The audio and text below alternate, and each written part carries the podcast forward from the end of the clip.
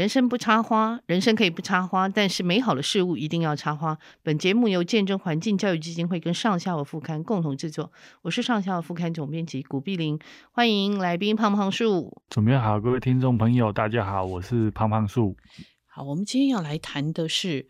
第一哈，因为第一其实常常好像无所不在，诶，其实应该不止山上，我有时候在都市的角落也会看到哈，它常被当作是苔藓，对，对不对？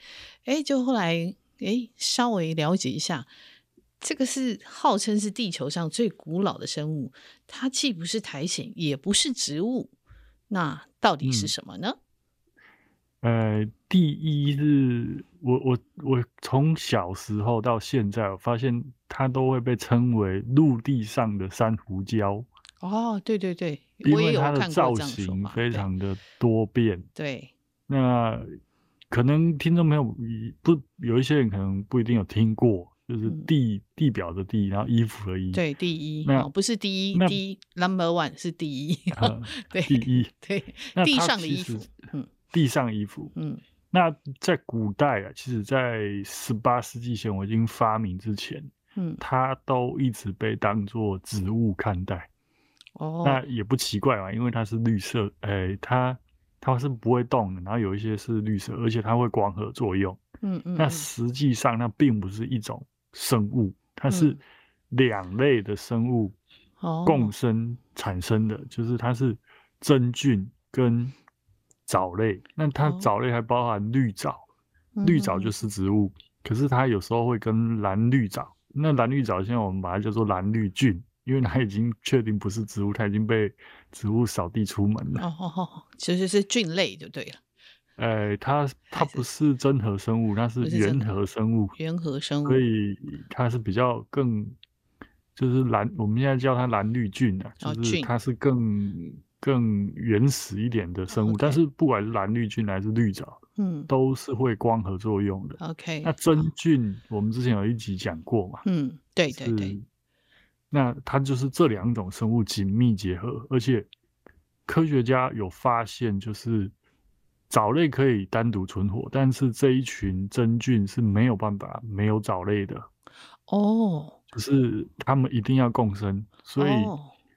他们已经是第一化的真菌，所以早期把它当植物，然后命名也都用植物来命名。可是因发现他们关系之后，嗯，呃，二十世纪中叶，命名法规开始就用真菌来作为命名的主体，哦 okay、因为嗯嗯，因为真菌才是不能被独立存在的。那一部分，OK OK，哎、欸，对呀、啊，那我们讲到说，第一，它的颜色还有样式、外形的好多种哈。以前我真的也以为它真的是苔藓，因为我常常在有时候在石头上看到啊。我刚刚就讲说，在那个城市的角落哈，有时候好像那个水分多一点会看到它们。那我真的都以为它是呃苔藓，可是它的颜色跟样式，后来发现好啊，外形也蛮多种的哈。还有，对，嗯，非常多丰富多样。对，但它的内部构造听说也是蛮特别的，对？呃，大家想一下，因为它是两种，嗯，两种生物合起来嘛。嗯、对。那呃，真菌大真菌大概就是分解者，对，所以它可以提供。的就是矿物质、水分这类的东西，是是。那里面的藻类的作用就是光合作用，嗯哼哼。然后生产这个就是跟植物一样，是就是光合作用，然后分就是制造这个，嗯嗯，这个养分这样。对。那它们两个很紧密结合。那它看起来，一般大家最常看到的可能是一坨东西长在树干上，嗯，或甚至长在石头上面。那对。就像我们之前讲过的这个这个虫影，很容易吸引你的注意，哦、对，对，但你就会好奇它是什么，对。那但是它又不像虫影切开会看到虫子，对。你切开只能透过显微镜，然后你就会发现它也有类似根的构造，哦、但是它是假的根。哦，OK。对，那它就是上下表皮嘛，那上表皮就是对外保护整个这个生命体。那下表皮就会有长出一些，呃，类似菌根的构造，然后靠近上皮的地方会有一群这个藻类，嗯，共就是那它不同的第一的方式又不一样，有的是嗯。藻类一层，对，真菌一层，藻类一层，真菌一层，那有一些就混在一起，嗯嗯，就全部混在一起。那最基部呢，会有很多真菌纠结，哦，比较空空的，是像这个比较有空腔提供空气的，嗯嗯，一层，所以算是很简单的，是。呃构造。那你即使把它撕一片下来，嗯嗯，它里面就包含很多真菌跟这个嗯。藻类，所以它也可以这样无性繁殖。哦，有小碎片那就可以无性繁殖，但是它的真菌也可以行这个有性生殖，就是，呃。它是很多元的，嗯，所以它寿命也，如果你把那一坨当成是一个生命体，嗯，那它就是一个非常非常长寿的东西，它也可以一直一直变大。哦，OK，所以它会增生就对了，感觉上哈，对对，它就会越来越大，然后，但它的长大速度其实又不是很快，不是很快。就是肉眼上面，你可能要可能要过很长的时间再去看它，你会发现，哎，黑，会长大，它又不像香菇哦，嗯嗯嗯，不像真菌说哦，下个雨长出来，然后太阳出来，它就倒，不会，它就一直一直整坨在那里。OK OK，好好好，嗯呀，所以它的构造了。那我觉得应该很多人都有看过，然后也都会问，偶尔也是会有人来问我说这个是什么？对我们。真的，大部分会把它当做苔藓，对，很少人会很准确讲出它是第一。嗯，对，可是它又不是，它通常不是绿色哦。对，最奇怪就是它有各种奇怪的颜色，有有有各种颜色灰，就是很诡异的灰色。对对对，还有还有橘红橘红色，对对，我有看过，还有黄色，上面有黄色点点，然后还有那种就是有茶渍状的茶渍衣，就是 像。你会看到，觉得这块砖块上面怎么好像有被滴到墨水？对对，一圈，那个其实是第一。那甚至我还在呃山上，其实有时候会有一些塑胶水管，嗯嗯，就是要这个拉那个。水线嘛，那我曾经在塑胶水管，就是靠近溪旁边的塑胶水管上面，也看到第一耶，它可以长在塑胶上面，很神奇哦，真的哈，哎，那它它的也会行光合作用，对不对？对对对，它会行光合作用，因为有藻类存在，就是靠藻类就对了。对，好好好好，哇，所以为什么真菌没有办法独自存活？它必须靠藻类，因为藻类也会行光合作用，等于是让它有。有这个生存的呃这个元素可以进去嘛？好，让他要哦，原来是这个样子。哎，那它呃，像我们还有看过，我有看过，我找了一下资料，就是北美洲那边西北部哈，原住民他们会拿来吃，有一种叫做马中第一哈，看起来很像头发了哈。然后还有一种他们说叫做什么曲折第一，哎。通常是黄绿色，颜色稍微比较鲜艳一点，有毒，可是含有高浓度的什么无耳酸。哎，他们说里面还含有很多酵母菌呢。对，嗯，就酵母菌也是其中一种。就是后来科学家又进一步发现，嗯，第一里面不一定只有一种真菌，一种藻类哦，有可能会有两种以上的真菌。哦，OK，OK。第二种真菌就是酵母菌。哦，好好酷哦！就是它形成一个比我们想象中更复杂的，嗯，这种生命体，它应该算是一种生命体，嗯嗯嗯。那，但它不是一个单一的存在，而且其实人类知道这个东西也也很久了。那你不管是西方还是东方，大家都会因为太容易看到它了，无所不在啊，真的是真的无所不在。古代没有空气污染的话，嗯、应该更容易看到它哦。对，所以你会发现，嗯、比如说《本草纲目》里面就有写到，唐代就有已经有记录了。嗯嗯嗯，就已经有记录。那那其实可以有一些可以吃，对，那有一些可以提炼，就是它里面有所谓的松螺酸，可以做这个抗生素啊，嗯、甚至也有人在把它拿来研究，是不是可以抗癌。哦、oh，OK，人类真的是无所不用其极的在抗癌哈。那所有人都这一辈子就是吃，可能不见得大家都吃过，因为。嗯大概是驯鹿吧，嗯嗯，因为在天寒地冻的北极，没有草的情况下，驯鹿大概就是都吃地衣。哦，OK OK，因为大家想嘛，真菌就是香菇嘛，哦，那藻类就是藻嘛，所以但是很多是可以吃的。驯鹿的食物，口感不一定好，但大家从小到大一定有用过这个东西。OK OK，有一个东西就是地衣，就是石蕊。石蕊哦，你说我们石蕊是柿子啊，那个是第一哦。对，那个就是第一，就是大家我讲出来，可能大家会觉得哦，原来对啊，以前用的以前用的柿子嘛，哈，石蕊柿子是第一打，就是做下去做的染剂，因为它对酸碱的这个敏很敏感，就是所以石蕊也是第一的一种。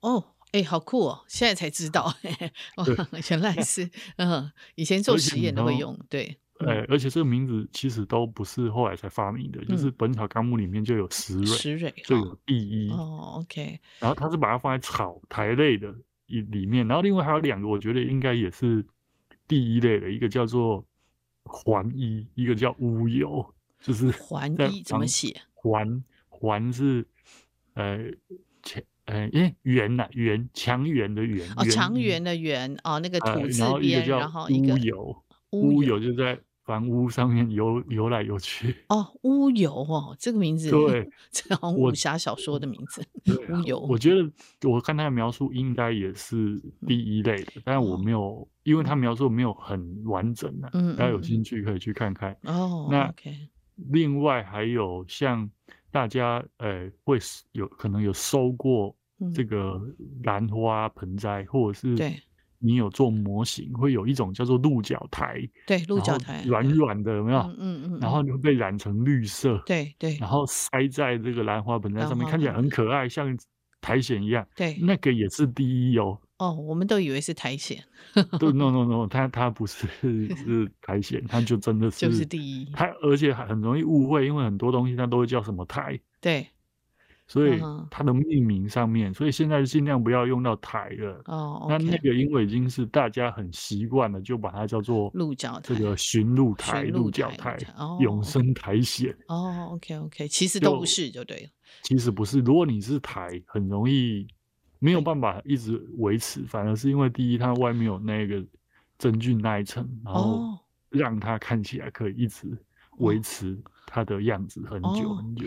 哦，所以不，它不是干掉、晒干死掉。它它它是晒干没错，但是它比较不会说，我知道，如果你是植物，很容易就烂掉。哦，对对对对，哦，原来是这样，比较不会烂掉。OK OK，嘿，那第一，它其实我们刚刚讲到说，它的地球表面的分布是很广，对不对？不管是沙漠或者是极地，因为你刚刚讲很寒冷地方的驯鹿，就是它它们的草嘛，哈，那。嗯都可以发现它的踪迹，然后台湾也有接近，听说有六百种。我们的地理环境对第一来讲是有什么优劣呢？呃，我们的气候相对是比较温和吧，嗯，嗯，就是但第一生存最重要，其实不是水分，啊哈，是空气要干净。哦，是，对，反而。就是，我们台湾的山，嗯，因为我们的森林面积很大嘛，对对，对，你会到山区去，或者你在城市里面，嗯，的比较，嗯，其实台北市有时候一些巷弄啊，是比较潮湿的巷弄，嗯，然后水沟边，其实有时候很容易看到苔藓的地方，也很容易看到地衣。我有时候就看到红砖上面也会有，对对对对，我就是有看过，对。然后行道树上面有时候也会看到一撮一撮白白的，它像是。长那个白藓一样，对对对，树长白藓的那个感觉，那个都是第一啊！哦，全部把它当苔藓。那因为我们的环境相对比较，气候也比较稳定，对，所以其实很容易看到各式各样的第一。哦，OK，嗯，所以第一其实也是一个专门很多呃，也有一些科学家他们专门在研究嘛，哈。嗯，然后其实我们一般人真的是会常常把它搞错哈。那可是像欧美的地质学家，他们就说，诶，第一是呃，他们有效的把它应用在说去呃探勘这个冰河年龄的这个测算上面哈。它被称为是原始生态生态系的生物先锋跟先驱，是它因为存在的时间已经很久，是不是超过？好像听说超过上亿嘛，上亿年、几亿年。呃，对，它时存在时间很久，就是它寿命很长，有时候一坨地可以活好几千年。嗯、哇！但 OK，呃，不过新的研究有在吵，就是到底是 B 一还是？呃，真正的植物先到陆地上来哦，OK，OK，因为第一常常是一个地方，比如说，嗯，之前印尼有那种火山爆发之后，对，然后一个出凭空出现一个无人岛，对，那一个凭空出现的地方，最先出现的生物常常会是第一，嗯嗯嗯，哦，第一会附着在石头上面，它是，我们讲说有一些植物可以附着在石头上，可是第一又更快，嗯，它就算很干，它都附得上去，哦，然后。附上去之后，它因为它会生长的过程会分泌一些酸性的物质，嗯，那就会把石头分分解分化掉。这个就是我们讲的海枯石烂。哦，OK。第一负责的就是石烂这件事情。Okay, 嗯、所以你会觉得哇，这是一个小小生物，竟然可以造成石头的加速它风化。哦、嗯，然后风化之后就会慢慢产生土壤，是，是，然后才会有。或者是比较细的碎屑，哦，那再进一步苔藓跟蕨类就会进来，哦，就是因为它算是生态上面的先驱种，先驱生物，所以常常会觉得说，呃，它会不会也是先上到陆地上来？不过科学家到现在持保留态度，不晓得是第一还是真正植物先到陆地上，还是苔藓先上来？OK，因为。古代毕竟离现在很遥远，你那个化石证据真的不够多，只能说可能是第一，有可能是苔藓先上陆地哦，所以这个倒没有定论。是是，科学家这件事情还还没有定论。OK OK，哎，那请问第一哈，它有它种类好像也不少，对不对？那呃非常非常多，各自的特征跟它性状是怎样？呃，像我们刚刚讲的石蕊嘛，嗯，石蕊是一群，就是你会觉得长得，就它其实有很多，比如说它有壳状的，嗯，哦，壳，然后有叶状的，哦、然后有枝状的，嗯、然后有柱状的，还有胶状、果冻状，各式各样，哦、就是基本上你只要在室外，呃，室内搞不好有时候会有，就是你会看到它。嗯，既不是真菌，真菌就是常常会有那个香菇嘛，嗯嗯嗯，没有那个香菇的构造，嗯嗯，没有那个担子菌的那种构造，它也不是苔藓，你会觉得它又不是绿绿的，因为通常苔藓是绿绿的，嗯嗯嗯，然后看起来很奇怪，一坨，嗯，你就可以大概有一一一半以上的几率它是第一，嗯嗯嗯，那像。石石蕊我很难描述，因为它就是一一坨珊瑚在那里的那种感觉。哦，人家所以才讲它路上的珊瑚，对不对？颜色又很诡异，它通常不是绿色的，它会是灰色的、黑色的、褐色的、红色的。嗯哼哼哼。比较容易看到就是就就我们叫做梅衣梅子的呃梅花的梅。哦。它就是梅，就是皱皱的。嗯，然后有一点像叶子，但又不是叶子，一个圆圆或椭圆或不太规则形状，一一坨在那里。那蛮常看到。那种是那蛮常见，那就是梅衣。嗯哼哼。然后有一些梅衣形状长得比较扭曲，有被有一类叫蜈蚣衣。蜈蚣衣哦，因为长得像蜈蚣这样子，就是常常爬来爬去的。哦，OK，蜈蚣衣。然后还有我觉得比较奇奇特奇特，就是比如说你去。我们台湾中海拔森林，你就很容易看到松萝。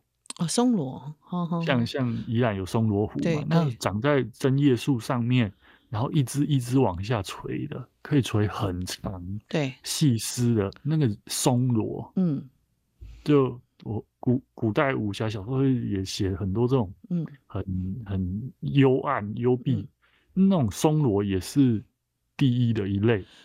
他有人把它当做蕨类，以为它是蕨类的一种，呃、结果是它，是它就是它的颜色就是很诡异，它不是蕨类，它不就是它也不是苔藓，它就是第一。哦、OK OK，它在垂下。然后还有最近我有看到有人在问，还蛮长得蛮特别，也是中海拔很容易看到，就是整片很像苔藓一样，嗯，但你会觉得上面一个一个一个一个洞，一个一个洞，像蜂窝一样，嗯、那个叫肺翼。就是肺部的肺哦，就是有点像很多肺泡，嗯，然后一片在那边，嗯，叫肺衣，肺衣。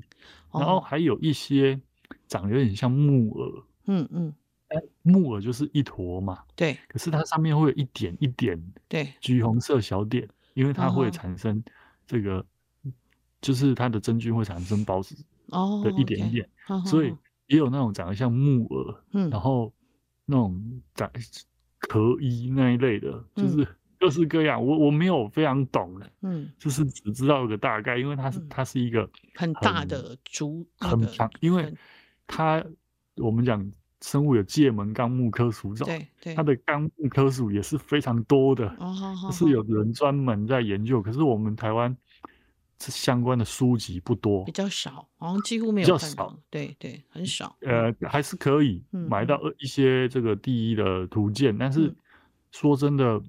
研究第一的人又比研究苔藓少，研究苔藓又比研究高等植物的更少。哦，OK，对对对。但大家有兴趣也可以，呃，脸书上面，呃，也有这个第一的社群。哦，也有第一的社群，对对对，专门在拍第一。但 我来 讲个数据，大家就知道差多少。嗯，观叶植物的社群是几十万人，嗯嗯，第一的社群才有才一两千人吧。哦。但还是有一两千人有兴趣就对了，嗯，对，台你看台湾这么大，欸，嗯嗯，就是第一的社群才几千人，哇，真的，嗯，但它又真的很容易吸引大家的眼光啊，嗯，所以我觉得下次大家有机会可以在在山上去旅游的时候，可以多注意那种长很奇怪，一甚至有一些长毛毛，你会觉得是一个。地上怎么突然发霉的那种东西都是第一哦。OK，呃，那它对其他生物有什么好处啊？譬如说对植物会有什么好处？基本上，呃，它就是先驱生物嘛，嗯、所以它就扮演着风化。那有时候它长在树上，嗯，那它其实不是寄生的，所以它对、嗯、它就是附生在树干上。嗯嗯嗯。那一般来说，呃，对植物的健康其实没有什么。坏处，但长太多就跟其他着生植物一样，长太多会对重量上面造成一些负担。哦，OK，了解。大概就是重量上，嗯、但是它好像通常呃，它都是被吃的角色啦。嗯嗯嗯嗯，就是好像也没有听过，我我比较没有听过有什么伤害，但或者是特别的帮助。嗯，呃、但。哦我比较好奇的就是，因为偶尔真的会在塑胶，嗯，就是人工的，即就人工产生的东西上面会看得到这个第一。那石头就不奇怪，砖块也不奇怪，但塑胶真的很奇怪，所以我就在想，它有没有可能有一天会发现第一会慢慢侵蚀，把塑胶干掉？哦，或这样就是功德一件，就把塑胶分解掉，不晓得会不会？对，不知道，不晓得，嗯，不晓得，因为塑胶也是一种非常难。分解的东西，它第一长上去可能是偶然的，嗯。呃，所以也不晓得，但这是我自己乱想象的。是是，哎，那我看到资料还说，哈第一现在已经慢慢被用在人们的生活哈，日常生活还有科学技术当中。譬如说，你刚刚讲说那个抗生素的松罗酸嘛，哈，还有那个什么对。抗癌的那什么第一多糖体化合物嘛，哈，然后还有就是说也用第一来对付这个空气污染哈，这个因为它对空气污染特别敏感嘛，变成它的评定啊监测哈，哎，为什么它？对空气污染特别敏感。你刚刚在讲的时候，我也想问这一点。其实你看一些比较原始或者是比较构造比较简单的，嗯、他们对空气污染的承受度都比较低。苔藓也是啊，嗯哼哼，是因为它呃，大家这个这个比喻就是这样，就是所有东西，当你的构造越简单，嗯，你对某一类东东西的冲击就越容易导致损坏嘛。人因为很大，对。或动物很大，所以你可以有一定的承能力的承受力。树木也是因为它很大，嗯、就是越小越构造越简单的东西，越容易被一些外力破坏掉。哦，原来是这个样子，好好好，这样我懂了。好好好，所以就是说它，因为它非常的，它构造跟我们比起来相对非常简单嘛。对对对，对你看像，呃，比如说我再举一个最简单的例子，就比如说我们腌东西用盐巴腌，那。就不会长真菌啊，就霉不会发霉，因为对霉来说浓度太高，它的整个构造就被因为浓度太就是太高，它自己就破掉了。了解了解，原来如此。造成是是是是，OK，了解。嗯，哎，其实像这个第一哈，虽然我们说不是植物，但是因为它常常常常所在的地方，你都以为是。植物所在的地方哈，所以它跟我们诶，在这个世界上存活远远超过人类的时间哈。呃，有时候可以观察一下，其实也是算蛮有趣的，对不对？好，对啊，因为你看小小一坨，对，然后像我们现在都就知道真菌也好，或者是第一也好，它竟然可以在地球上活几千年，嗯，那是跟跟我们人类是无法，我们应该说我们无法跟它相比。是，那它构造如此的简单呢？是，所以大家可以搞不好未未来会发现，我们现在是不晓得它跟植物有没有什么交互作用。以前我们也不知道真菌原来扮演的是树木沟通的关键。对对对，所以搞不好未来我们会发现，但它跟植物之间有什么关联，也说不定。对对，有可能哈。对，因为人类知道其实还还是很有限的。嗯，对啊，这整个整个地球、整个世界是非常复杂。我们人类以我们自己、嗯、呃人类去解释架构出来的知识，其实还是很有限。嗯，对，因为你看它存在那么久，然后我们人类知道它也数数千年了，对，可是我们一直到上个世纪中叶才知道它里面生物的关系大概是怎么样，是是，才知道真菌跟藻。嗯，然后哪一个是必须要有另外一个才能活下去？今天我们知这些知识发展的很慢，慢呀，就是这短短的嗯五六十年、六七十年才搞清楚这件事情。是是是，好，我们今天谈到这个有趣的第一哈，然后那个大家可以观察过年的时间哈，反正去呃呃户外的时候，其实在都市也有了哈，你去散步的时候可以稍微注意一下。然后欢迎大家拍照跟我们分享啊，对对，可以跟胖胖叔分享哈，也可以分享到我们这个呃脸书上面，让我们看到就是哎、嗯，您发现了什么第一哈？就见见真每一集都会分享在他的脸书上面，上对见真基金会的见真文教基金会的粉砖上面分享。对对，可以欢迎在这个见证环境教育基金会的脸书，还有在呃胖胖树的脸书都可以分享。您看到了发现了哪些第一？那你怎么观察它有什么样的特别之处？哈、嗯，它的颜色、它的性状、它的伸展是怎么样？哈，好，那我们就谢谢瑞敏喽。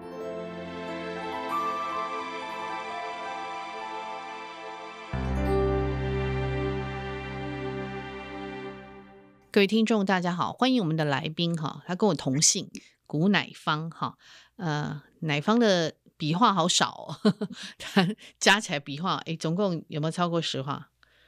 他的笔名字哈，哎，应该是十一嘛？对对，啊、呃，他的笔画非常的少，对，那个他的名字哈是非常的均衡的，因为古嘛哈，古只有五画，对不对？好，然后他的乃。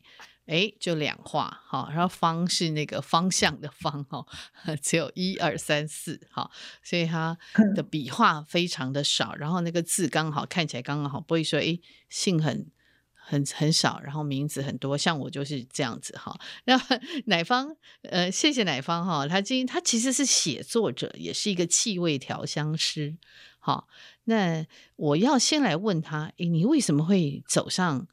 气味调香师这条路啊，嗯，我这个也还蛮蛮崎岖的一条道路，因为我大学是念财经系，对，他是台大财经系，对 对。对，然后研究所我去英国爱丁堡念经济研究所，因为亚当史密斯是在爱丁堡大学当过校长，然后他的骨灰。坟墓都在那里，这样，然后我就对经济很有向往，嗯，然后很喜欢赛局理论，所以我就去爱丁堡念这个。哦，是哦，哇，好，对对，看起来好像完全没有搭嘎。对，我是就是求学路上都是还蛮用脑的，就我嗯、呃，高中的时候是念彰女的那种彰化女中班的那种，哦，就是跟文学一点关系都没有，是很。很大都像我爸妈可能都期待我要当医生这样。哦，OK，他们就是失望的这样，所以。哦所以，嗯，就考试的时候，我就觉得，因为我父亲他是金融业嘛，oh, okay. 我就觉得好像可以跟他也沾一点关系，所以一直念财经，oh, 然后还经济。哦。Oh. 但但这行就是因为压力还蛮大的，就是你要一直看那个市场动态啊，或操盘等等，然后我就要一直找到自己放松的方式。哦，OK，OK，好好好。对，然后在英国，其实他还蛮有那种。女巫的能量，尤其在爱丁堡。对啊，对啊，他就是那种那边很多那个叫凯尔特族，就是、对对对对，就是当地的那个原住民嘛。对对对，嗯，对对，然后他们就会熬那种什么苹果汤加蜥蜴呀、啊，就是你想象那种巫婆汤的，对巫婆汤的那种，对，嗯，对，然后那个就是有那种森林的。元素啊，然后是我在台湾都比较没有那么接触到，虽然台湾很多山，可是那个女巫感我觉得没有那么强烈，这样。哦、哇，哦，好酷啊！你是就在那边念书接触到这一方面的东西。对，然后像我们台湾可能到处都有可能中药行等等，但那边的中药行是叫 herbalist，就是他们可以去抓草药，然后抓抓那种可能可以做香水的。原金这样哦，哇！我那时候就是下课都很很累，因为就是要一直念书。图书馆走出来之后，我就会去那个 herbalist 草药铺去抓 草药，哇，调香水这样。哇，从那个时候开始，那可是调香水也要对气味很敏感，对不对？对，我那时候就我我比较像是那种概念先行，就是我明想法很明确，想要调一个可能茉莉花茶这样，嗯嗯，因为那边的茉莉花茶都就没有没有台湾的好喝，所以很想要调一个就是我心中的茉莉花茶来是。来消解那个思乡的的那个乡愁这样，是是，嗯，所以我就会买那个茉莉呃茉莉的原精，然后加。那时候加了愈创木，还有愈创木，嗯哼，愈创木是一种，对就是有一种比较清澈的那种木头感的味道，嗯哼哼哼，嗯，然后就试试看加在一起，然后就在烧杯里就，我觉得还蛮蛮神奇的，就是我一点点茶都没有加，但这两个东西加在一起就是茉莉花茶的味道。哦，愈创木加上茉莉原那个精油的原原原精，是不是这样？嗯是是对对，哇，就是如果蒸馏的叫精油，哎，如果是浸泡萃取出来的是叫原精这样。哦，OK OK，好，哇，是是。然后我就觉得，哎、欸，好，太太神奇了，就是你好像不用真的加加那个绿茶，它就可以调出茉莉花茶，然后味道还更更清澈迷人这样。哇，所以你就从这样开始就对了。对，然后我觉得那个感觉给我感觉比较像写诗，就是比较抽象这样。是、哦、是，它并不是说我我要调一个花园，所以我要一个玫瑰花园，嗯、我就加玫瑰加什么什么，嗯、我就觉得这样其实蛮无聊的。嗯。然后像因为譬如刚刚讲说加要调茉莉花茶不用加绿茶这件事情，嗯，我就觉得很有趣。哇。就是对，然后就开始自学，然后后来又考证照，然后就慢慢。慢慢就是摸索出自己的道路，这样呀，好酷！哎，你让我想到，其实古代文人他们也会调香嘛，哈，那个古代的像哎宋朝其实很多，像听说苏轼哈跟那个黄庭坚是很会调香的，哈，然后他们会、好像会什么边写诗，对他们做香谱，对对对对，然后他们就会把这个送给，譬如说送给对方香，然后对方对方就要来解这里面有哪一些植物。好，放哪一些植物的香哈，然后你就要再回给对方一个香谱哈，然后也送他香。其实你刚刚讲到这个有点这种感觉，就是诗哈。很诗意的感觉，然后哦，对啊，嗯，但那个中国古代好像比较擅长那种比较像粉末、香粉粉末香粉，对对对，还有丸丸子这种，就是随身带的一个好像小香囊，对对对对，他们就会带一个小香囊，写很多，对对，哎，这个这个好好好玩哈，哎，可是像你的你的个性哈，因为看你的文章会觉得你好像是个性是比较顽皮的哈，可是你觉得你自己是一个什么样的气味调？调香师呢？嗯、呃，就是香水有分像走商业路线的那种商业香，像大家知道 Chanel 啊、Jo Malone 啊、迪奥的那种香，就是它可能每出一款，它就是会预计要卖好几万瓶，然后会花很多钱打广告的那种，然后要目的是要品质很稳定，然后就是取悦市场这样。是，这是一大类，然后另外一大类就是比较小众沙龙的，嗯。然后这就比较像是呃独立的调香师的作品这样，嗯嗯，你就是这种，呃、对我就是算是这种。然后我的风格就是比较古灵精怪吧，然后很多都是梦来的，做梦梦到的味道这样，哇，这很好玩呢、啊。对，所以因为你如果大家看过那个奶方写的文章哈，就是他的文章都是那个路数还蛮好玩的哈。哎，你会一看到一个人你就觉得他适合什么样的气味吗？嗯、呃，像我我之前就是梦到那个武，呃，潘金莲说他想要去挑逗那个武松，嗯、然后所以在武松打完老虎的时候，他就去舔他的那个汗的味道，嗯，嗯然后所以我就一想到武松，我就会想到是那种小米酒酿，然后他的汗就是有一点咸咸甜甜这样，嗯。嗯。就就是那种什么眉清目秀的肉欲感哦，然后这些关键字出来之后，我就会开始调，就会觉得哦，哦，那个味道就是有点马告啊，有点盐玫瑰，比较比较咸咸的树脂感这样。嗯嗯嗯。我所以我，我我觉得我看到一个人啊，我会想到一个味道，嗯、然后如果是是弄身体去感受的，通常还还蛮准的，但有时候是弄。有时候直觉是一种好像刻板印象，就是说，譬如我看到一个人他很绅士，然后我就觉得哦，绅士应该要穿天竺葵啊，因为比较有那种洗完澡那种有点花，好像要带女伴去法式料理的感觉。哦，OK，对，所以你会想象那个情境。像刻板印象，我觉得，嗯，所以对你来讲，调香的时候，你去想象他的情境也是蛮重要的，对不对？这个人的情境。所在的情景，情绪，就是说，譬如，譬如，谷主编今天心情很好，你可能会很想要，嗯、呃，甜橙啊等等的。但你可能心情比较低落的时候，你可能会想要下雨天的味道。嗯嗯嗯嗯，就同个人，其实不同情绪也会有不同的，不同的，的那种配方，这样。是是是，嗯，那每一个人你觉得都有属于他的气味吗？我觉得如果看到本人会很准，因为就闻得到。Oh, okay. 然后如果没看到，就是那种想象的，就是脑补的感觉这样。Oh, OK OK，哼，哎，他实在是还蛮蛮有趣的哈。就是说，哎，因为其实气味，我觉得气味其实很触碰人心的。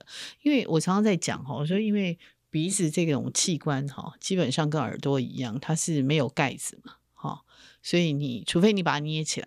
对，否则你就会一直在那个气味里面，尤其像空气中的气味，或一个人身上带的气味，其实它是它对人是非常直观的。你譬如说这个气味你喜欢不喜欢？好，它是一个很直观，就是说，哎，可是你这个是到底是天生的，还是因为你这样子玩下来训练出来的？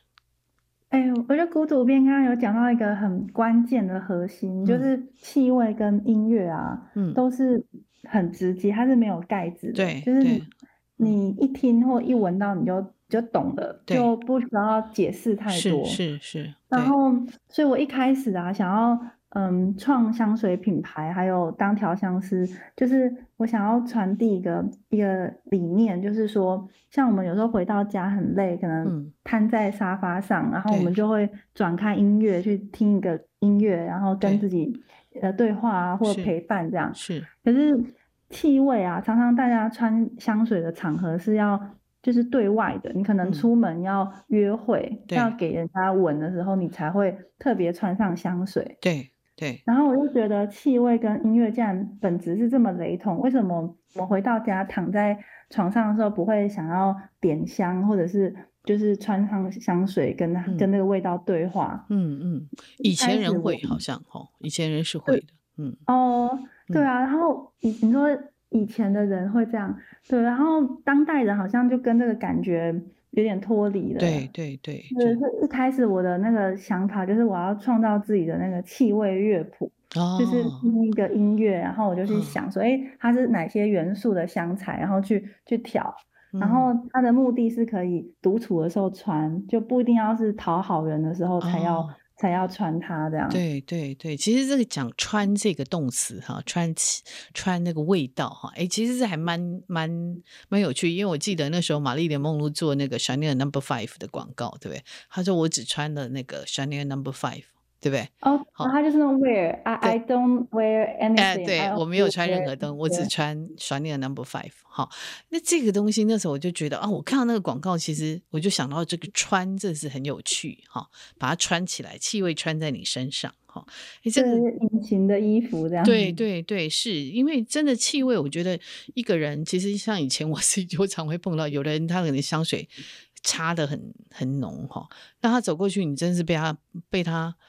呃，攻击到的无处可逃，你知道吗？好、哦，对，其实那个就是攻击感。然后你你香水如果擦的很浓、很很艳的味道，哈，然后那个、嗯、对，其实我觉得是一种攻击了。我不知道那个奶方会不会觉得？哦、对啊，所以我我自己觉得真正的性感，嗯，是那种比较贴肤的味道，嗯、就是你靠近你才哎发现哎、哦、你你好香，你有那个苔藓的味道，那种那种感觉，我觉得是比较性感的。呀，所谓的暗香浮动，哈，那样，对对对。哎，那你在做从事这个气味调香，哈，哎，你有没有做芳疗？芳疗是说像那个呃，另外一个芳疗师，他会到东部帮帮。哦，对对对，那个玉慧，对郑玉慧，你会做吗？然后就会，我会帮就是家人或爱人，但比较没有就是对哦对外营业，对对，对外的一个你的工作，嗯，哎，可是你也会种植物，对不对？有有家里有花园，你在在竹北那边嘛？哈，对，有种植植物。哎，你觉得这两件事情，就是你在做这个气味调香师，然后跟种植物这两件事情是合一吗？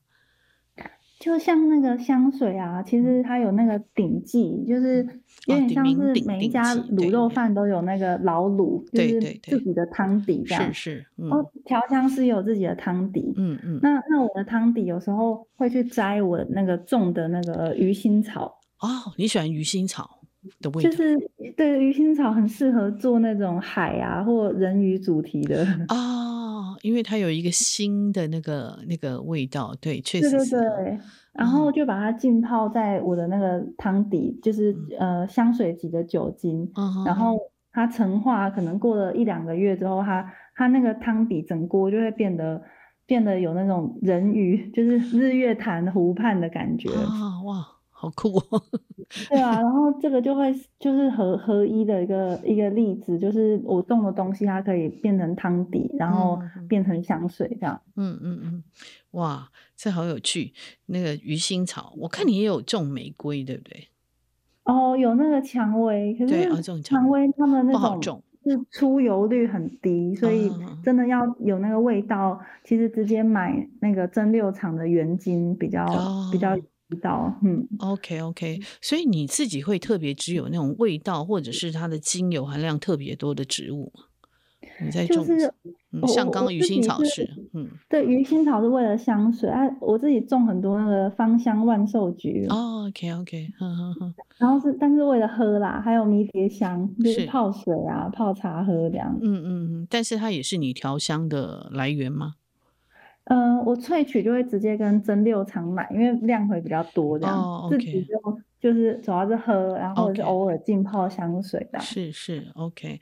那其实所以其实像我你你，因为你在做这个气味调香，所以它其实呃用在你的写作上面，应该是我觉得它是嗯蛮丰富的素材哈。我们再来谈谈你的写作历程。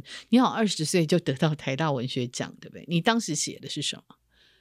哦，因为就是一开始有提到我算是彰化人，从小在那个园林长大，是。然后第一次到台大念书，就觉得离乡背景，然后周末的时候，就是嗯、呃、室友可能都回家，但我没回家，他会觉得特别孤单这样。嗯嗯。然后那个时候我就会去学那个法文，嗯，去那。呃，二二八公园附近学这样，嗯，然后我那篇那时候写的一个散文，就是我法文课下课的时候去一家排骨面店吃饭，嗯嗯，然后那个排骨面店，嗯，很特别，特别的地方是一进去的时候，我就发现里面每一个人啊，都是一个人在吃饭这样。嗯，然后对对一个乡下小孩，我觉得是个嗯脏话的小孩，没看过这种场景，就是哎，这样一个面店里，每个人都是一个人一碗汤，然后在在自己思考这样。嗯，然后我那时候的那个。散文就是写我我进到那个餐厅，然后我我可能有在白描或者是在想说，哎、欸，这些人到底在想什么？哦、他们看着那个汤啊，有浮出一点点自己的倒影啊，那他是在渴望爱啊，还是说觉得乡愁啊，还是什么的这样？哦，OK OK，哇，这所以那时候你就拿到了台大文学奖了，在学校嘛，哈。对散文，散文的呀呀，哎，你的笔调很特别哦，不管是写散文或小说，你自己常常说你是怪 怪少女风哈。那其实里面有一种那种没有办法被驯服的野性，感觉上了哈，就写写的东西也蛮蛮有趣，而且很很调皮，很有时候还蛮幽默的哈。你在二零二零有出过一本小说叫《尘埃》嘛？哈，是这样介绍你自己这这这这部小说就。九篇精致小品，哈，一个疯狂的女人以弥漫香气的文字，试图诱拐读者的感官，经历一场又一场的冒险，跟气味诗人一起调香，跟神秘的古造制作人一起去的三个月前预约的神秘寿司店，哈，还要去地下唱片行听老发烧友谈论音乐，和这个传奇钢琴师俏佳和心仪的探戈。探探狗的这个舞者哈，狂舞彻夜，还有只跟一台手机的 DJ 在半夜的宝藏岩放歌，这其实就讲出你的，好像你的这个 pass 哈，你这个平常生活的一些 pass，在这个九篇小品里面哈，哎，你自己怎么为你自己的写作定调？嗯，就是我我觉得我写的比较多是感感官的东西，嗯嗯。嗯然后就是因为呃，现在很多好像要冒出头，然后是文学奖得奖，好像就是要写一些比较像议题的东西。对对，对，对。然后我我自己的议题，我觉得还没有那么明显。真的要讲，可能比较像是性性别的吧，嗯、就是一个女女性的一些嗯可能心路历程啊。嗯、就是说我我如果被被叫大妈或被叫萧伯，可是 我如果小说里面写一个萧伯或大妈跳舞的心情。这样就可以让人家了解为什么为什么他他他会被这样教，为什么他他心里的想法是怎样？嗯嗯嗯哼。然后我自己写的题材就是除了植物之外有，有有写跳舞。嗯，就是一开始最让我想起的，就是是跳舞，对，嗯嗯，对，然后还有那个金融业的题材也是。哦，你有做过金融业吗？你念了金融，后来有做过金融业？有，就是那个去，哎，是去对去年那个呃林荣三的小品文有有得奖一篇，就是叫。华尔街母狼心事，嗯嗯，然后那就是我写我在金融业的交易室工作的一些、哦、一些心情，这样。哦哦哦，所以你在金融业待过一段时间就对了。有有哦，OK OK，嗯，那这其实金融业你刚刚讲，因为它是其实是一个压力很大的行业，对不对？那它其实是也很需要判断嘛，很多需要理性，对不对？可是你现在做的工作是很需要感性的。对不对？两个东西是完全不同的。对，我觉得也是有可能是，嗯、呃，金融业的那些压力啊，嗯、那些工作给了我很 很强烈的反作用力，嗯、让我更靠近那个文艺这样。哦，OK，所以你不会再想回去金融业？嗯，我觉得那个这个会牵扯到我跟父亲的关系，哦、就是我我爸其实一直很期待我，就是当那种可能。呃，厉害的女性操盘手啊，或者是 去很外商公司工作，然后赚很多钱，或当很厉害的 OL 这样。哦哦，就是他期待的样子。可是我我我内心可能就是有一点那种林林黛玉的那个因子，就是混两个东西混合在一起。嗯。但但呃，我我现在还没有那么想接触金融业，是跟父亲的那个冲突还没。哦还没解开哦，OK，, okay. 就不不是排斥，但是就就觉得我靠近那个东西，其实意思是好像是靠近父亲这样。哦，了解，了解。嗯，这不过这也是给你一个、嗯、一个蛮。就是你常常，这其实也是很好的写作题材了。当然我不能这样讲，但是它应该是一个蛮适合的写作题材哈。那你接下来会写什么？嗯、你自己好像说你有在计划，在呃有新的创作在写嘛？哈，对，就接下来会写一本那个气味小说，叫、嗯、应该会叫香鬼哦。然后主要就是写当调香师的一些经验，嗯、然后还有一些跳舞的故事这样。好好好好，那就是小说哈。对，是小说。所以写作对你来讲，应该是蛮重要的一个，你你生命里面也是很重要的一块吧？这样听起来。嗯，对啊，就我我就翻那个什么，呃，国小的时候写的日记啊，然后我就会每天给自己贴一个贴纸，然后是红橙黄绿蓝靛紫选一张，然后是代表我的好像心情指数，是开心啊，还是忧郁啊，还是怎样？嗯。嗯然后每次都在日记本呐喊说：“哦，好需要一个朋友这样。”嗯，就是我就一直以来成长过程都还蛮蛮孤单的这样。嗯然后跟同才之间都是比较像竞争的关系。哦，因为你都是念资优班啊什么的，对。对，然后我觉得就没有感觉到有有交到很真就是真心的朋友，对，真心的朋友这样。嗯嗯，然后变成写作和看书，就是我最好的朋友。是是，嗯嗯，那他等于是你可以倾诉你自己，哦，透过写作。然后他刚好也是个很好的载体，可以安放一些比较可能。忧忧伤或者是失落的东西，这样。是是是，对。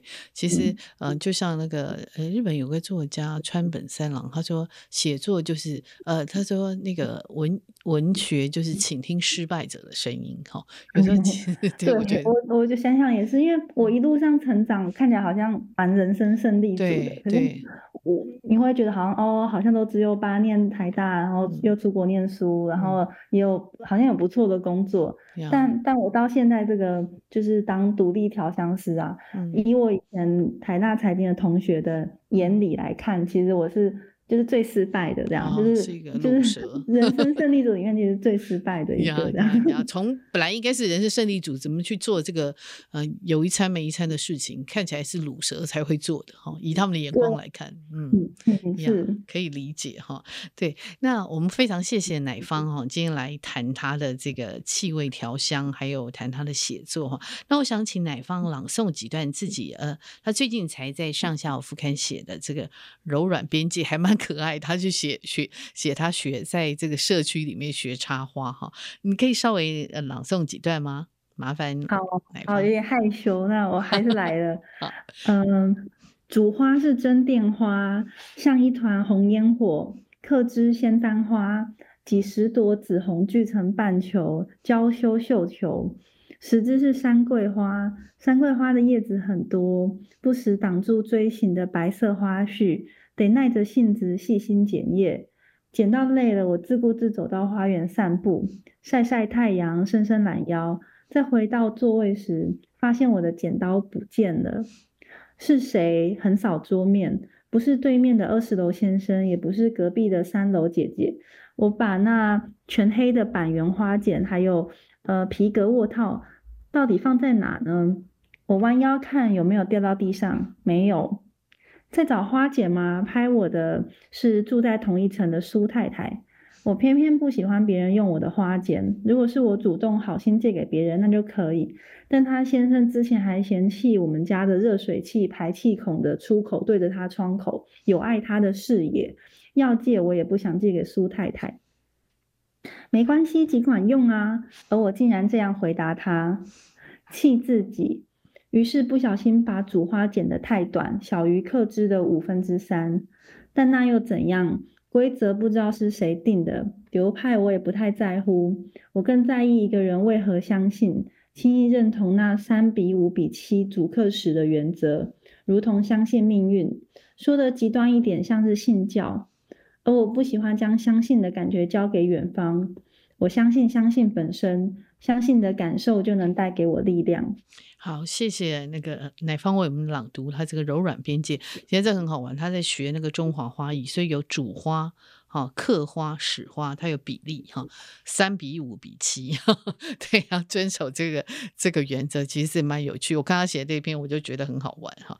那我非常谢谢乃方，他今天呃接受我们的访问，希望我们还有机会可以再聊聊。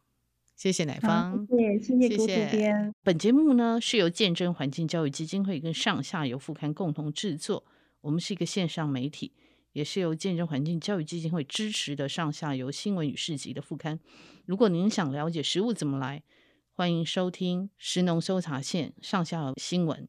喜欢阅读饮食跟生态文学，请在线上搜寻上下游副刊，也请订阅，请务必订阅、下载订阅。那谢谢各位的支持，谢谢各位的收听，拜拜。